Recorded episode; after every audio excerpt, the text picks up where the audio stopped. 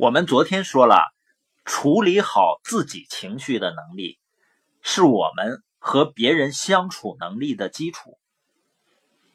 实际上，从理性上来说啊，我们都知道，有些事情呢，你发火、很愤怒，实际上是于事无补的。比如飞机晚点，你再愤怒，你也解决不了问题；堵车的时候呢，你再着急。也改变不了目前的状况，所以说还不如心安理得的心平气和的去看看书，或者是处理一些工作。但很多人呢，却在这种情绪中呢，浪费了很多的时间。那我们怎么样才能够管理好我们的情绪呢？第一个步骤呢，就是在我们有负面情绪的时候，首先要自我察觉。就是我必须要意识到我处在愤怒，或者焦虑，或者担心、悲伤的情绪中。因为一个人如果没有觉得自己行为是有问题的时候，我们就会顺着情绪继续往下滑。你见没见过那种一直在自己负面情绪中的人呢？你看看他那个面容就能够看得出来的，因为人长期的一种忧愁的表情。就会形成他的容貌的，而有的人一直沉浸在自己的负面情绪中，对自己的身体不好，给周围的人也传递的是负面的影响。那最重要的呢，是浪费了大量的时间。所以呢，你要能觉察到自己的情绪，是我们控制负面情绪的基础。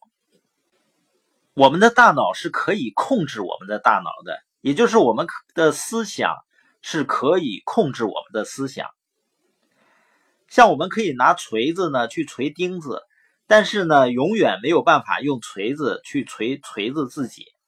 可是我们大脑在发怒的时候呢，同时还可以思考，大脑在发怒，这在心理学上呢叫自我觉察，能察觉到自己处在什么状态。高情商的人呢，具备一个最基本的能力，就是能够察觉自己处于什么状态，这是能够更好的处理自己情绪的基础。所以第一步呢叫自我察觉，那第二步呢叫认知疗法。当我们感受到、发现了自己的负面情绪以后呢，也就是察觉了自己的负面情绪以后，要做的。就叫质疑自己，要回到情绪产生的原因上，重新解读我们的原因。比如我们订了酒店度假，结果去了以后呢，他给漏下了，没给准备好，那你就会很生气。你觉得你一家酒店呢，你的职责就是要把这些事情做好，所以我们会发一顿火。但是如果我们重新思考，发火有没有助于问题的解决？事情已经这样了，如果我们能够采取谅解的态度呢？也许接下来几天能够获得更加贴心的服务。我们如果重新解读我们的情绪原因呢，我们就可以采取新的行为策略。在高效能人士的七个习惯里面呢，史蒂芬·科维说啊，每一个人都有一个自由，就是选择的自由。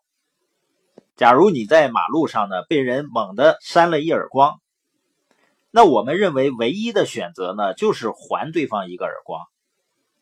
我们往往认为呢，我们第一时间的应急反应是迫不得已的，但是呢，这其实都是我们选择的结果，只不过嘛，我们放弃了选择的权利。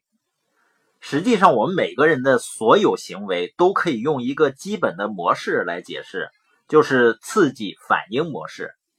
就是外面有一个刺激，你就有一个反应。最著名的就是巴甫洛夫的狗的试验，就是拉铃、流口水，这是一个最典型的刺激反应模式。但是呢，科维他最重大的突破和贡献是什么呢？他告诉我们，在刺激。和反应之间有一个重要的环节，就是选择。就是别人扇了你耳光以后呢，我们完全可以选择冷静的去处理这件事情。也就是你不是只有一个马上还手的这一个选项。选择的自由告诉我们什么呢？在了解到自己的情绪，重新解释自己行为的原因之后，我们是可以选择不同的反应的。当然，这并不代表说你以后就不要发火、不要痛苦，而是告诉我们，你知道自己的每一个行为都是你的选择，而且呢，当你重新解释这一行为以后呢，就可以更好的减少不必要的负面情绪。那今天的内容呢，核心是告诉我们啊，在我们生活中跟自己情绪相处的时候，可以利用自我察觉。认知疗法和更好的选择这三个步骤呢，来应对不必要的负面情绪。